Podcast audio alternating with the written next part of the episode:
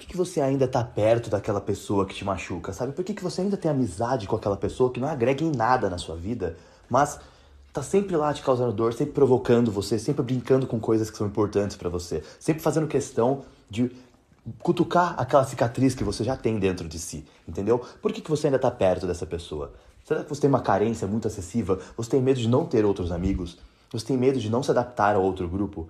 Porque toda vez que a gente aceita algo que não condiz com a nossa realidade, a gente está compactuando com uma coisa que a gente não concorda. E isso está deformando um pouco a nossa personalidade, está destruindo um pouco da nossa identidade. A gente vai criando uma máscara social para pertencer a um grupo que não nos acolhe.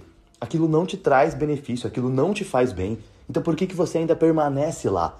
Por que, que você ainda continua no meio daquele grupo? Por que, que você tem amizades com pessoas que não querem o seu bem, só querem o seu dinheiro, só querem a sua presença?